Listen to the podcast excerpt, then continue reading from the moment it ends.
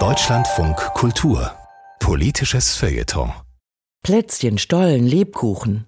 Süßes gehört zu Weihnachten wie die Kugeln zum Christbaum.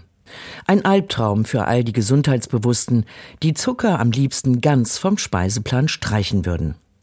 Die Autorin Fabienne Hörst fordert, sie sollten sich dringend mal etwas entspannen. Im Supermarktregal mit den Backzutaten stehen seit neuestem reihenweise Zuckerersatzstoffe in großen bunten Dosen.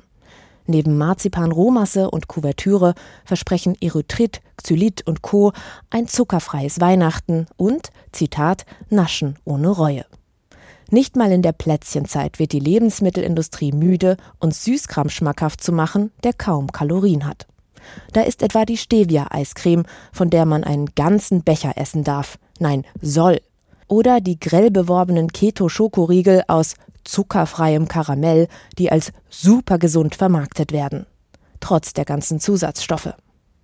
Zucker hat einen viel zu schlechten Ruf. Der Fußballspieler Philipp Lahm brüstete sich kürzlich vor Kindern damit, niemals Werbung für Nutella gemacht zu haben, als stünde sonst sein Saubermann-Image auf dem Spiel. Eine Bekannte hat ihren Sohn sogar aus der Kita genommen, weil es dort einmal Kuchen gab. Sie hat davon so erschüttert berichtet, als hätte jemand ihrem Kind Heroin ins Müsli gemischt. Eigentlich moderne, kluge Menschen sprechen vom Sündigen und meinen damit den Verzehr von einfachen Kohlehydraten. Dabei ist Völlerei in einer Gesellschaft, in der Lebensmittel im Überfluss vorhanden sind, längst keine Todsünde mehr. Man isst ja niemandem etwas weg. Gemeint ist mit der Sünde mittlerweile etwas anderes. Dick werden. In den USA hat ein Psychologe ein Experiment durchgeführt. Er hat seinen Probanden einen Schokoladenkuchen gezeigt und dann notiert, was ihnen dabei spontan durch den Kopf ging. Schuld war die Top-Antwort. Als sei Hüftspeck etwas, was es schon aus moralischen Gründen unbedingt zu eliminieren gilt. Sobald etwas als zuckerfrei gelabelt wird, glauben viele, es sei automatisch gut was ja viel zu einfach gedacht ist. Frittierfett ist auch zuckerfrei. Zigarrenrauch zuckerfrei. Erdöl, Asbest, Kerosin alles zuckerfrei. Und trotzdem greifen vermeintlich gesundheitsbewusste Menschen nur bei zuckerfreiem ungeniert zu. Sie klicken sich lieber 15 Süßstofftabletten in den Kaffee, als sich ab und zu ein Stück Christstollen zu gönnen. Zuckergegner fühlen sich auf unangenehme Weise ständig überlegen. Es ist wie bei Veganern oder bei Leuten, die keinen Fernseher haben.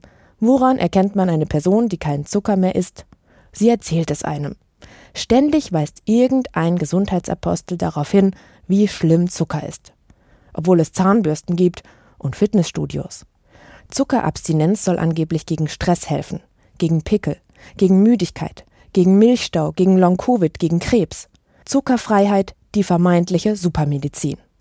Was Forscher hingegen wissen, zu viel Zuckerersatz wirkt sich ungünstig auf die Darmflora aus und Süßstoff hilft nur Diabetikern. Auch dass man davon abnimmt, ist nicht erwiesen. Im Gegenteil, künstlicher Zuckerersatz befriedigt die Lust auf Süßes viel weniger und man isst automatisch mehr. Vielleicht suchen Zuckergegner auch deshalb ständig den Applaus von anderen.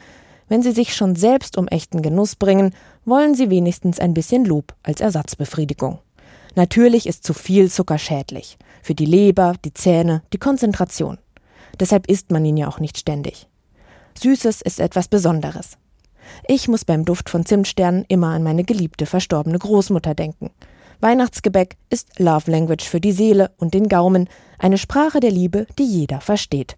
Eine Belohnung, eine Tradition, eine Erinnerung an die eigene Kindheit. Es kommt eben, wie so oft, auch beim Zucker auf das richtige Maß an.